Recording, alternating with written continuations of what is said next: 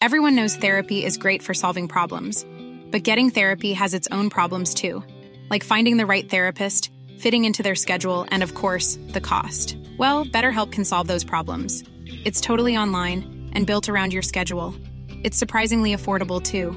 Connect with a credentialed therapist by phone, video, or online chat, all from the comfort of your home.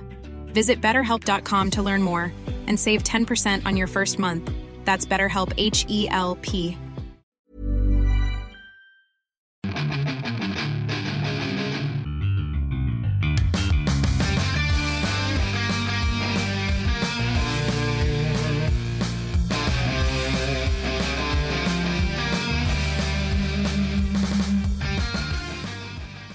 Bienvenidos a otro programa más de Fuera del Control. Mi nombre es Memo García, mejor conocido como Memo Hierbas.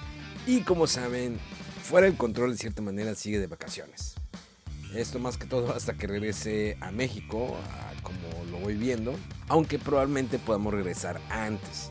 Sin embargo, no queremos dejar atrás eh, lo que hemos hecho ¿no? durante los últimos meses está la constancia ¿no? del programa, a excepción de a veces que resulta que hay viajes ¿no? que se por ahí se intercalan. Pero bueno, eh, primero que nada, como siempre, agradecerles que para aquellos que escuchan el podcast, si eres nuevo, gracias, bienvenido.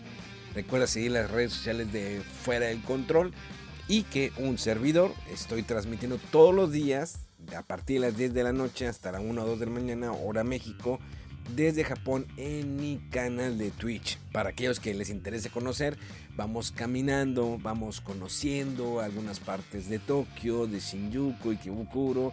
Hemos hecho largas caminatas de más de 15 kilómetros recorriendo Japón. Bueno, más que todo esta ciudad. Hicimos algunos streams en Osaka también, pero eh, la mayoría han sido aquí en Tokio. Pero bueno, vamos a pasar a cosas interesantes y ahí les va. Fíjense que hace unos días tuve la oportunidad de ahora sí aventarme la serie, la de Monarchs, eh, la el Legacy of Monsters, o el legado de los, monstruos de Monarchy. Sí, creo que es esta empresa, ¿no? Eh, esta red eh, internacional que se encarga de estar investigando el fenómeno de los titanes, así le dicen.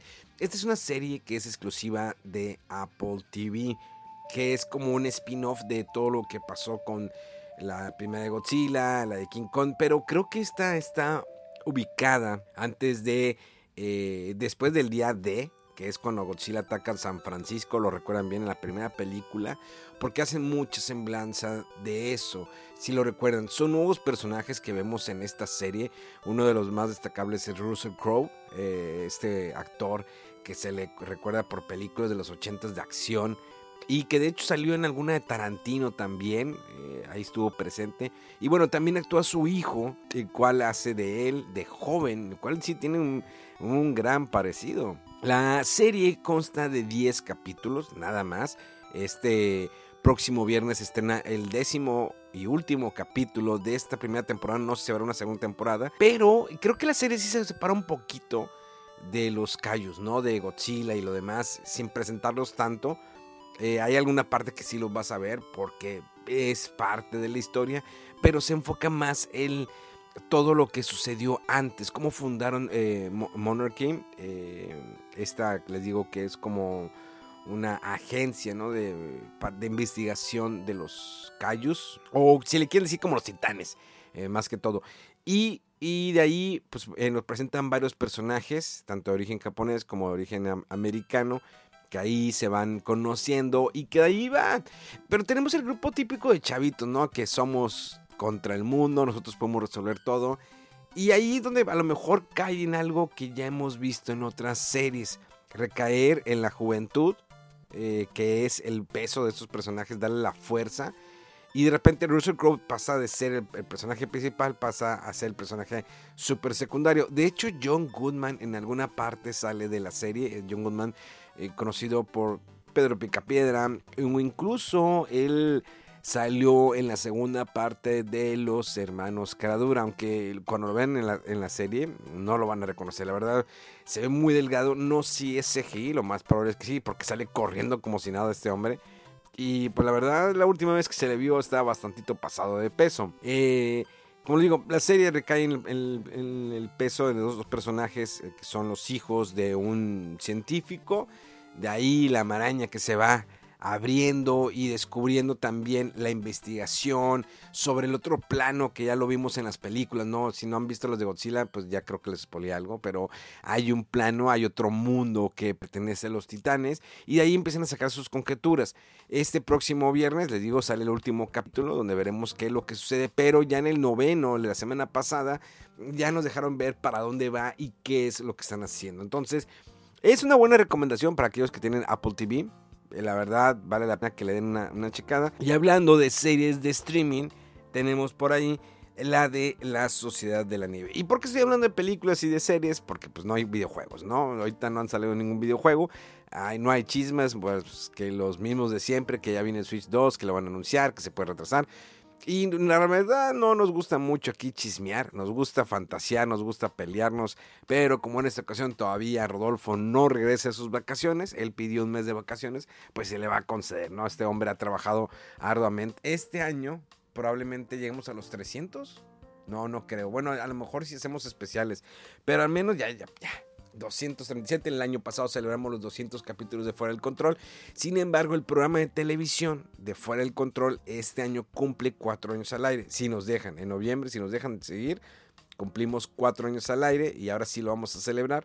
Si aquellos que no han visto el programa de televisión dicen yo no veo televisión, bla, bla, bla, soy otro país, en mi canal de YouTube de Memo Viajero, ahí pueden encontrar los resúmenes de los programas de tele, de los últimos. A lo mejor los últimos no, porque son como repeticiones o resúmenes que hemos sacado de lo mejor del 2023. Sin embargo, ahí podrán encontrar algunos documentales, algunas reseñas, están en mi canal, en otro canal de YouTube de Memo Hierbas, pero los documentales y los programas completos los pueden encontrar en el canal de YouTube de Memo Viajero. Para que estén bien, bien atentos.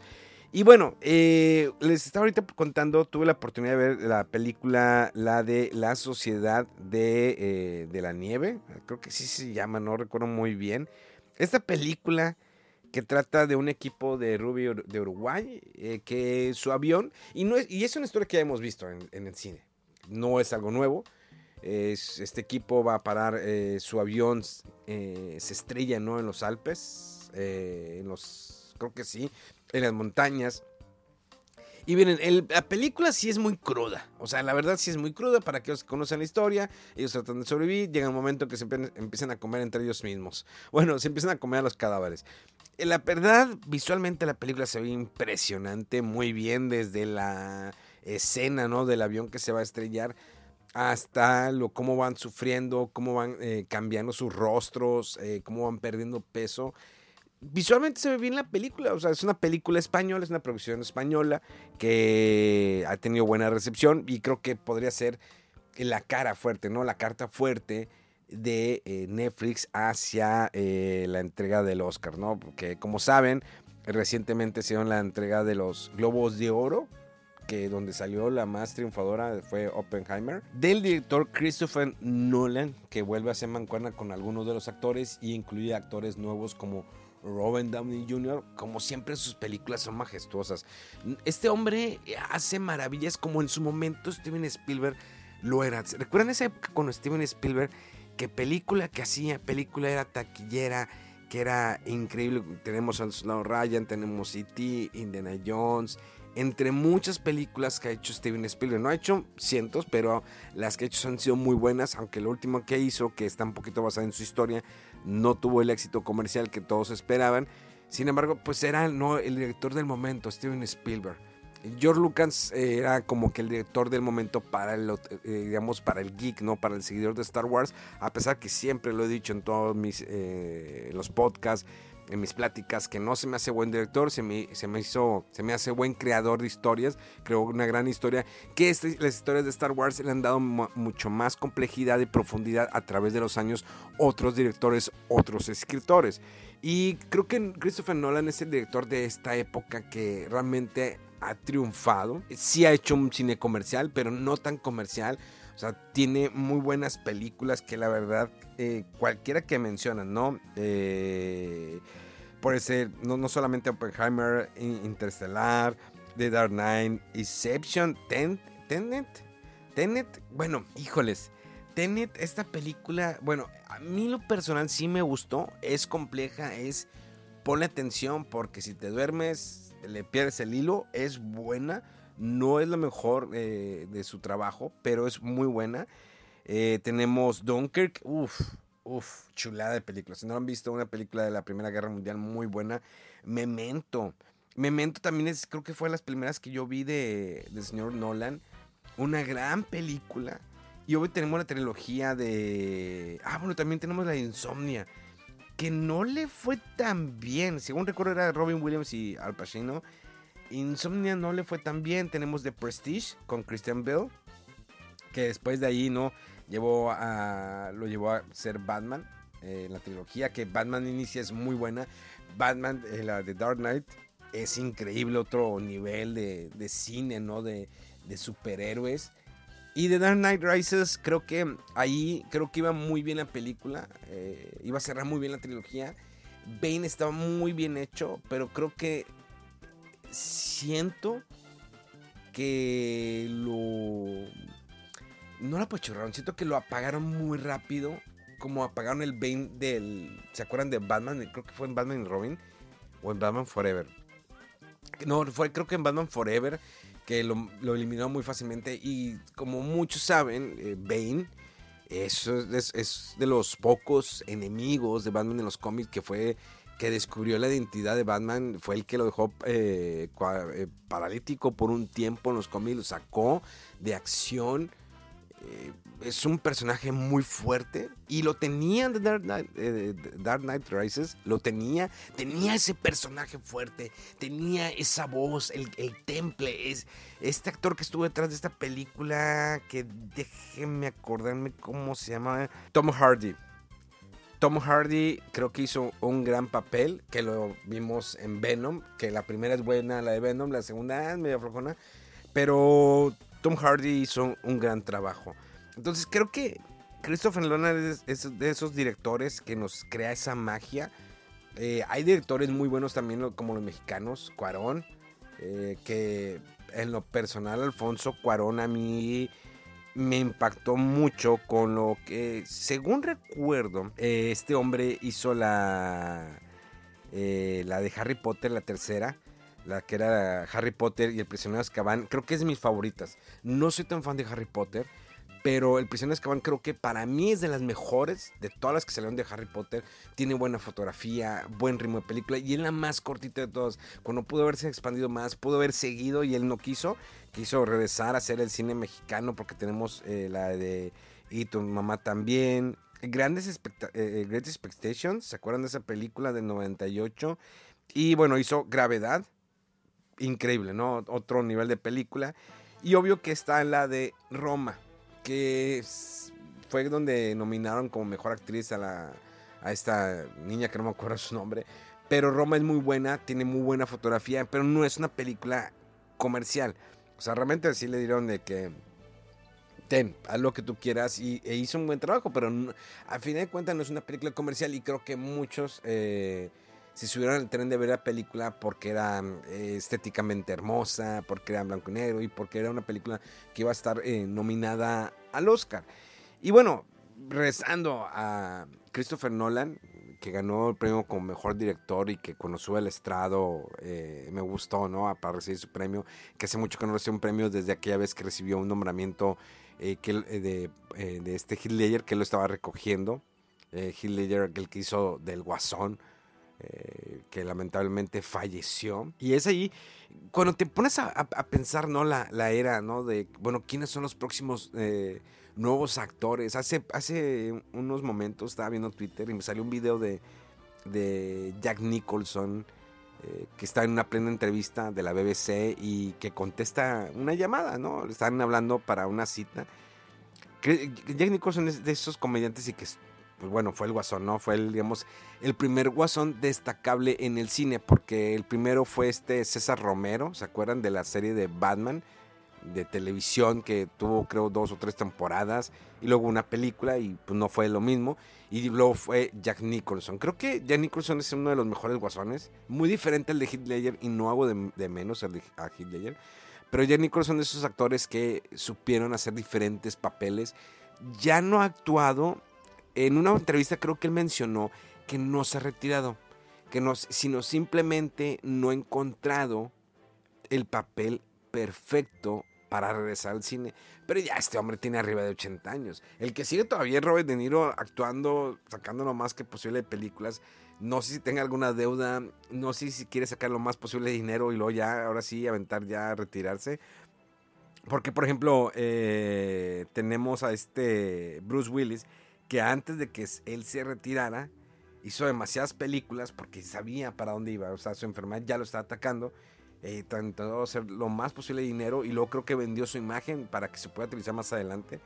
Pero Robert De Niro pues, tiene 80 años y todavía ahí sigue dándole. Eh, recientemente sacó una película pues de comedia, ¿no? Ya los papeles serios creo que la última fue la que eh, regresó con Joe Pesci y que también sale este Al Pacino, eh, que es de Irishman, sí, el, hombre irlandés, creo que sí se llama la película. Pero pues son los actores que nos están viendo. Anthony Hopkins, otra, otro actor eh, que nos dio Hollywood, uno de los mejores actores eh, desde El silencio de los inocentes. Bueno, también hizo la de los dos papas, ¿no? Hizo la de los dos papas. Pero entre tantas películas conoce a Joe Black, hizo películas de acción. Este hombre ha estado en, mucho, en muchas partes y es un hombre muy activo, sobre todo en redes sociales.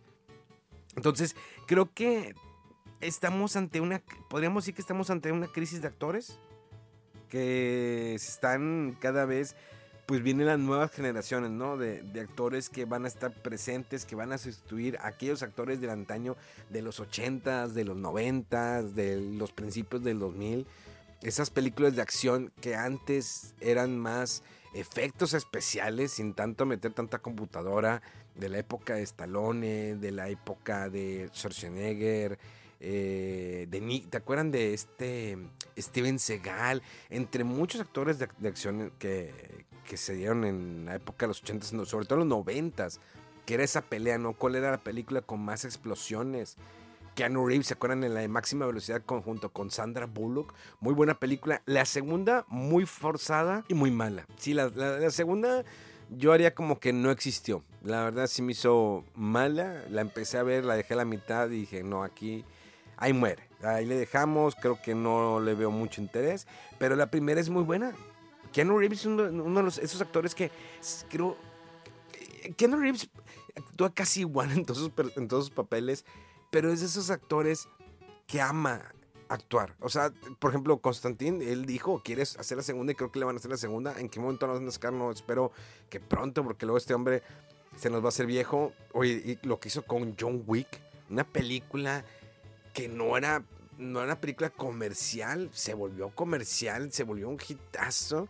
Que ya tiene un spin-off, tiene una serie que no le he visto. Espero pronto ponerme a ver esa spin-off y que tuvo un, cierre que, bueno, al menos yo le personal no me esperaba ese cierre. Sin embargo, me gustó, está bien.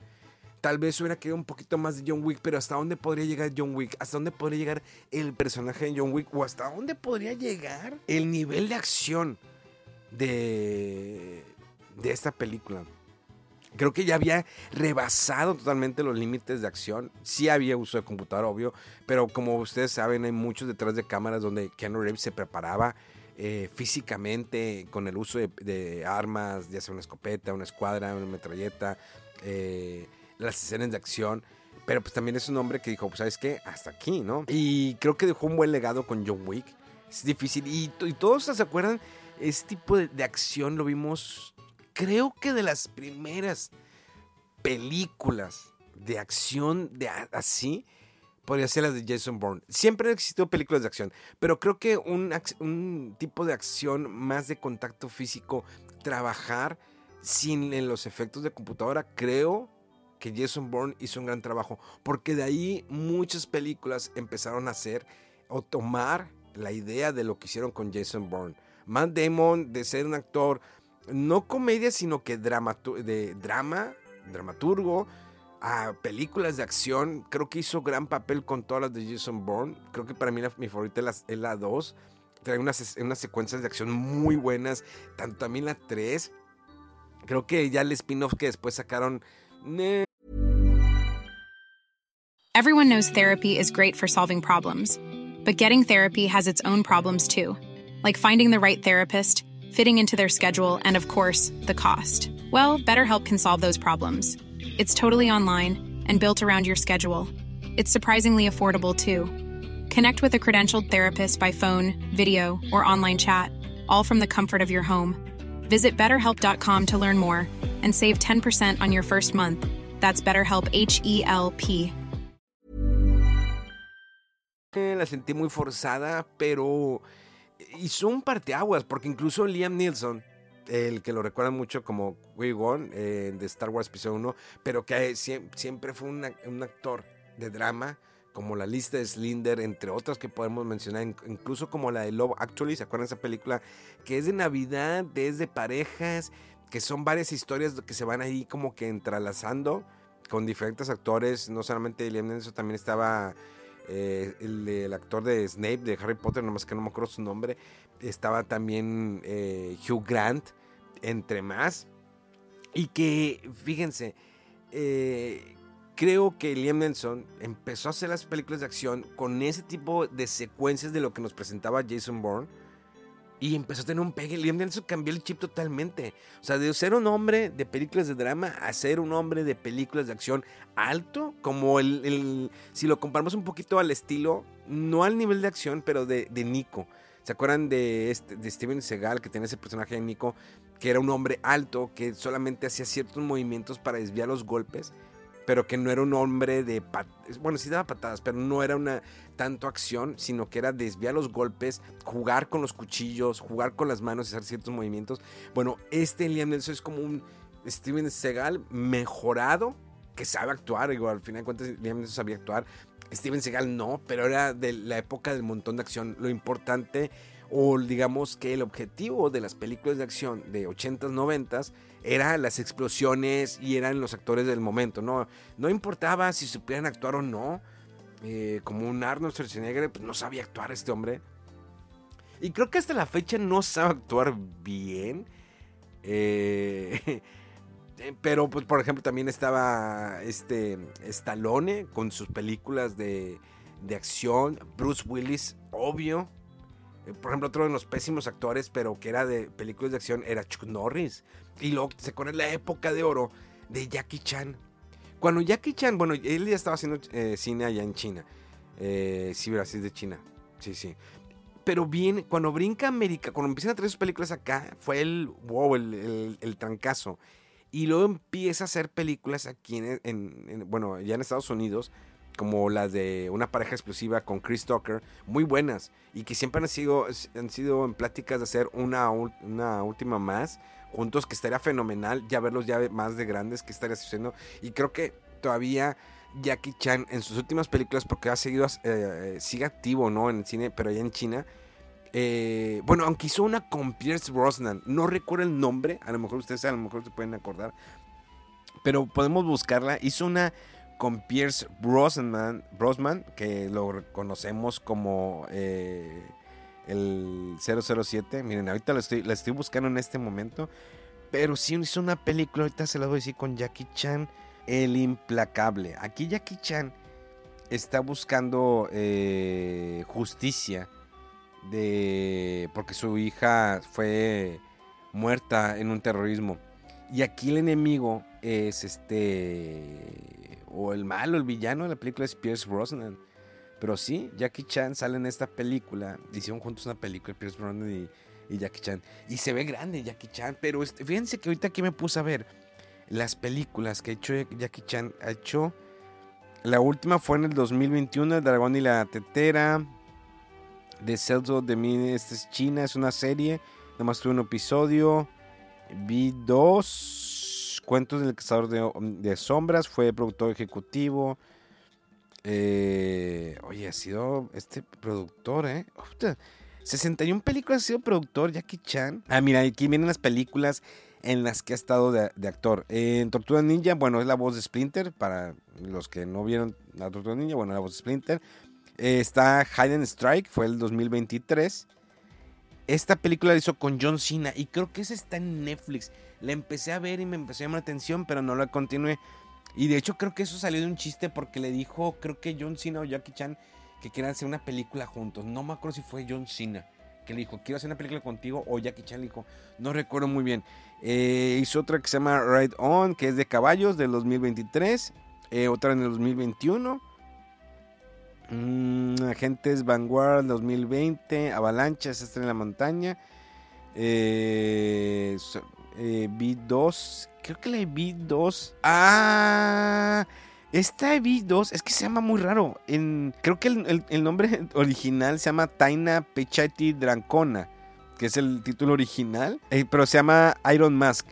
Esta película es Jackie Chan y Arnold Schwarzenegger.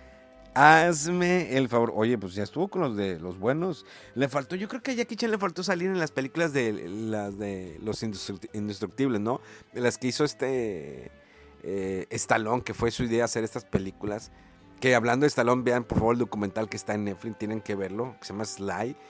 Qué gran documental, la verdad. Digo, me gustó también mucho el de Arnold, que está partido en tres, que es su vida actoral, su vida como fisicoculturista y su, y su eh, vida como político. Pero el... Y de hecho los dos documentales se quedan cortos. Creo que me hubiera gustado que hubieran profundizado un poquito más detrás de las películas, pero se fueron en la parte personal, que es bueno conocerlo, ¿no? Lo que vivieron cada uno. Eh, creo que los dos son muy buenos, pero el Sly aporta más como persona, porque Sly nos lleva a una parte donde él, cómo se representaba o representaba momentos de su vida en cada película que él hizo te habla de sus triunfos y de sus fracasos porque sí los hubo. Y creo que Arnold también toca esa parte personal, sobre todo al final, la parte política, en, lo que es, en los escándalos. Pero bueno, regresando a las películas, saben cómo me gusta a mí mezclar temas. A mí me fascina mucho mezclar temas y sobre todo cuando son películas que me gustan, no nada más eh, los videojuegos, cómics, mangas y demás, sino que también el cine me gusta, me gusta mucho el cine de antes y no le estoy haciendo para nada el feo del cine de ahora, pero creo que el cine de ahora ha perdido esa magia que teníamos antes en las películas de acción. Porque el uso de computadora está bien, nos da un realismo, nos da, nos ayuda más a nuestra imaginación. Pero antes era las explosiones, los carros. Obvio que no quieren ya arriesgar a los actores como antes se arriesgaban por las explosiones todo lo que ha pasado. Eh, ven el caso de Baldwin que, bueno, ya no supe en qué quedó, si va a ir a prisión, va a pagar, ya no supe ni qué. Eh, pero creo que las películas de acción han perdido esa magia que tenían antes de los 80s y 90s. Obvio es una evolución, obvio que se reducen costos, eh, pero llega un momento en que dices, digo, sabes que es una película, ¿no? No sé si me entienden. Sabes que es una película, pero al final pues es una pantalla verde, ¿no? Está ahí. Digo, Tarantino es uno de esos directores que recurre a la pantalla azul o verde, sobre todo cuando hay escenas de carros. No sé si recuerden, por ejemplo, en tiempos violentos, eh, hay una escena de carros y que se ve, ¿no? Que eh, es cuando Bruce Willis se escapa de la pelea, ¿no? Donde se supone que tenía que perder y que la taxista lo estaba esperando. La de atrás va a una pantalla y se ve es obvio. Pero ¿por qué? Porque Tarantino recurre a ese tipo de cosas por hacer remembranza de las películas de antes. Digo, sí mete una acción, sí es muy crudo Tarantino, pero le gusta mucho esas remembranzas y creo que va a ser una última, una última película y se va a retirar. A mí me duele eh, que un director de la talla de Tarantino se retire. Eh, Martin Scorsese, digo, saben que se ha peleado, es un, gran director que ha hecho grandes joyas y que ha declarado ¿no? en varias ocasiones que está enojado por, o bueno, no enojado, sino que el cine de Marvel no es cine realmente, pues no es que no sea cine, digo, no, es un cine de acción, un cine para otro público.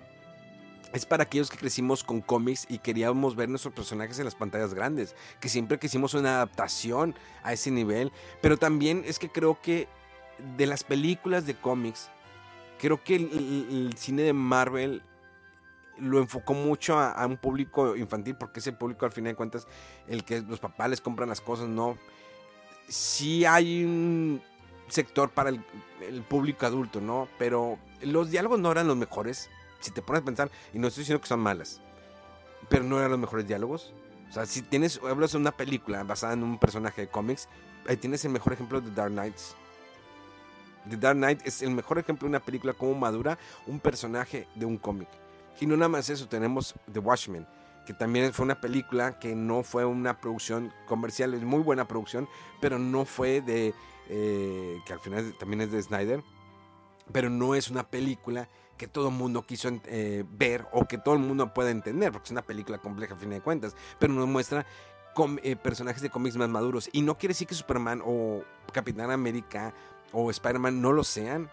Creo que Spider-Man es, de esos personajes en los cómics que la ha batallado. A pesar de que, bueno, ahorita los cómics, yo he dejado, yo dejé de coleccionar cómics de Marvel. La verdad, tanto rebuteo, reseteo los universos, ya no me atrapó, las historias ya no son lo mismo.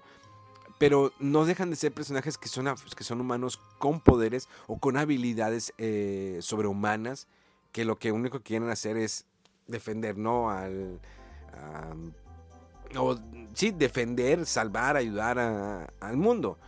Eh, pero creo que sí en el universo de Marvel, no todas, pero en su mayoría fueron enfocadas a un público que no necesitara quebrarse tanto la, la cabeza. No sé si me entienden. O sea, no es que esté hecho para gente tonta, pero simplemente son diálogos muy sencillos, son simples, no es tanto complejidad. Y sabemos que los cómics son muy complejos. O sea, Días del Futuro Pasado la adaptaron muy bien. Sé muchos cambios que dices, ah, caray, bueno, por ahí no era, me cambiaste. Sí, pero no es una historia fácil de adaptarse. Si tú quieres adaptar la historia de Onslaught, de Marvel, toda la complejidad, todo lo que pasa, desde que cómo se crea Onslaught, es, es, sería casi imposible hacerlo en el cine.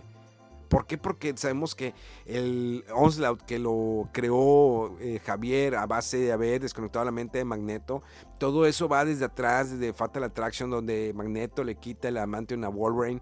Y de ahí pasaron años para que surgiera el personaje de Onslaught y lo, todo lo que conlleva Onslaught a, mm, a buscar al hijo de los cuatro fantásticos porque tiene un gran poder, es, es un dios, el hijo de los cuatro fantásticos. Eh, buscar al personaje de X-Man, que era un personaje que tenía como que un mechón blanco, tenía su propio cómic. Ya no sé qué pasó con ese personaje. Entonces, y hay una profundidad tanto en, el universo de los mutantes, porque el universo de los mutantes es mucho más complejo, por, sobre todo las líneas de tiempo que manejan y los eh, enemigos. Por ejemplo, eh, Apocalipsis fue un, fracaso. ¿Por qué? Porque no estuvo bien presentada tanto la historia como el personaje. Fue muy malo. Fue muy mala la película. Y de hecho, X-Men cierra muy mal. X-Men 1 es sencilla, presenta a los personajes. Estos son los personajes. Cada uno tiene una historia, pero no te voy a decir más. Por ejemplo, en el caso de Logan, que no te decían, no te mostran de dónde venía Wolverine y por qué. Viene X-Men 2, un poquito más compleja. Termina y X-Men 3 de Last Stand es mala. Es mala. Las de Wolverine son malas, las películas. Las tres son malas. Son buenas películas en el sentido de acción pero las historias no son las mejores. Creo que lo mejor de Wolverine fue Logan. Y creo que eh, Hugh Jackman hizo un gran trabajo. Tuvo malos guionistas con Wolverine.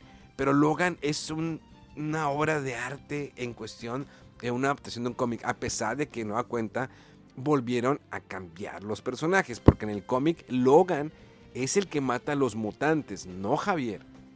Pero bueno, eh, por algo habrán hecho el cambio. Pero la idea era esa, ¿no? Ya era retirar el personaje es un personaje que sufre, que siguió sufriendo y si en los cómics, el viejo Logan, hay un cómic que se llama El viejo Logan, búsquelo, no les quiero espolear como que el, final, eh, pero es muy triste eh, todo lo que le pasa al viejo Logan. De hecho, hubo un tiempo que el viejo Logan estuvo en el universo presente de Marvel, pero después se arregló todo y regresó, eh, volvió a la vida porque había matado al Wolverine original y el viejo Logan regresa a su, a su época a, este, a terminar lo que tenía que terminar. Eh, entonces, y bueno, no estoy diciendo que las películas de Marvel sean malas. Digo, me pueden dar su opinión. Me gustaría que me compartieran su opinión, sea en Twitter, sea eh, en Instagram, manden un mensaje o algo. Eh, y es un tema difícil, ¿no? De, de empezar a, a desminuzar, ¿no? ¿Qué ha pasado con las películas de Marvel? Porque tenemos un fracaso muy grande en las últimas películas de Marvel. Muy malo. Y no nada más Marvel, también DC lo sufrió. DC lo sufrió desde el momento que dijeron, ¿saben qué? Este universo se acabó. Creo que eso fue las peores afectaciones que le, le pueden haber hecho al universo que se estaba transformando, que no era de mis favoritos. Digo, lo que estaban haciendo con eh, este Snyder mmm, no, no era mi hit. Pero me gustaba Wonder Woman, me gustaba Man of Steel. Henry Cavill nació para ser Superman. Y al, final lo dejaron sin sus dos personajes que él amaba hacer. Y Wonder, Wonder Woman me gustó, eh, Aquaman me gustó, un poquito grotesco, pero me gustó el personaje. Eh, Cyborg, bueno, pero pues al final ya no quería seguir, pues, sabemos porque tuvo problemas el actor con el director. Eh, creo que el Snyder Cut fue bueno de la Liga de la Justicia. La verdad mejoró mucho, por mucho la película. El Batman de Ben Affleck me gustaba a él más como Bruce Wayne como Batman. Eh, creo que Snyder no retrocedió, pero sí hizo un cambio de presentar eh, del Batman de Christopher Nolan al Batman de Snyder. O sea, volvió un Batman de cómic, ¿no? Que es eh, decías, esos giros, brincos, pues son de cómic, ¿no? Ya es mucha. Y el Batman de Christian Bale era más humano, ¿no? El que te creías como el Batman de, Batman, de que se ve muy real y que es muy buena. A mí me fascinó esa película. Hay gente que no le gusta, la respeto. A mí me fascinó. No esperaba nada de The Batman. Y espero ya la continuación, porque hicieron, hicieron un gran trabajo con esa película. El actor mm, no me gusta mucho como Bruce Wayne. Creo que es un Bruce Wayne antipático e inmaduro. Eh, pero como Batman, no, las escenas de acción no tienen madre. Y es oscura. Así es el cómic, señores. El cómic es oscuro. Ya ahorita lo han hecho más oscuro. En la época de los 80 era un poquito más iluminado. Eh, hay transiciones, dependiendo muchas veces de los de las épocas de los cómics y también de los escritores cómo lo quieren hacer, si más oscuro, con más colores, un Batman más eh, eh, jovial, pero bueno, eso puede variar sin adentrarnos tanto.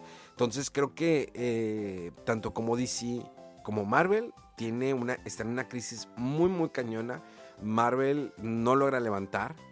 DC, pues ya, ya lo estaban ya lo habían dejado morir, ¿no? Aquaman ni siquiera me tocó verla. La verdad no me llamó atención. Eh, fracasó, así como Flash la vi. Flash, lo único rescatable para mí eh, fue ver a Michael Keaton en una cuenta con el manto de Batman. Eh, The Blue Beetle a mí no me gustó. Fue una película que olvidan al personaje que no es malo el personaje. De hecho, el actor me gustó como con, con el Blue Beetle. Pero le da más peso a la familia. Dices, ¿qué? ¿What? A ver, ¿cómo? Entonces, ¿me estás presentando a la familia que van a ser los héroes o al héroe que es Blue Beetle? La villana, Susan Sarandon, mala totalmente. Eh, fue ahí un eh, despliegue de cosas que no le funcionan ni a DC ni Marvel. No, veremos, no, sabemos qué va a pasar en un futuro. Eh, sabemos que pues, este James Gunn está trabajando en las películas que pues es en un universo, ¿no? Que va a ser DC y esperemos que al final de cuentas pues, le vaya bien, ¿no? Vamos a ver qué nos presenta. Es buen director, James Gunn sabe hacer películas de cómics, lo ha demostrado, pero el, habernos quitado Superman, vamos a ver si valió la pena. Eh, sabemos que DC ha funcionado más en series de televisión que en el cine. No estoy diciendo que todas las películas de DC sean malas, pero ha funcionado mucho mejor, tanto como en series de televisión como en las caricaturas. La verdad, las, las animaciones de DC son increíbles, son muy buenas, todas. Y Marvel, no sé para dónde va Marvel, no sé cómo va a terminar. Y Star Wars, déjenlo descansar un rato. La verdad, eh, estoy esperando Andor, la segunda temporada, porque la primera está increíble. Pero qué bueno que ahorita dejaron descansar Star Wars. Esperemos no ver nada de Star Wars este año hasta el otro, porque fue una saturación de Star Wars. Y no estoy diciendo que está mal lo que hicieron. De hecho, eh, eh, tanto como Andor como la otra de Star Wars se me fue Ahsoka. Ya me acordé, Ahsoka. Esta serie que estuvo también fenomenal, muy buena Ahsoka. Pero bueno, ya vamos a despedirnos porque si no el tiempo se nos alarga y les digo, a mí fascina mucho hablar de películas y series, luego hacemos algo más. Déjenme en los comentarios, mándenme un Twitter, eh, un tweet o en Instagram qué opinan ustedes de lo que está pasando con DC, lo que está pasando con Marvel y cuál es el rumbo de las películas de acción en los siguientes años. Pero bueno, señores, les recuerdo me pueden seguir en arroba Memo Hierbas con H9.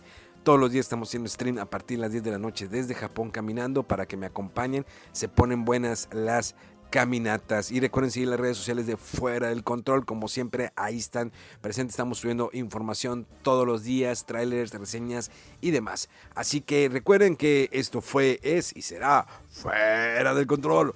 ¡Vámonos!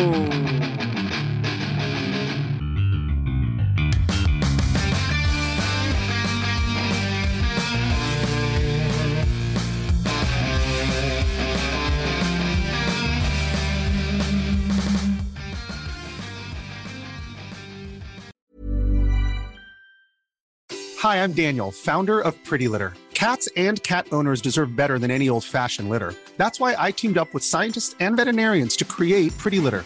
Its innovative crystal formula has superior odor control and weighs up to 80% less than clay litter. Pretty Litter even monitors health by changing colors to help detect early signs of potential illness. It's the world's smartest kitty litter.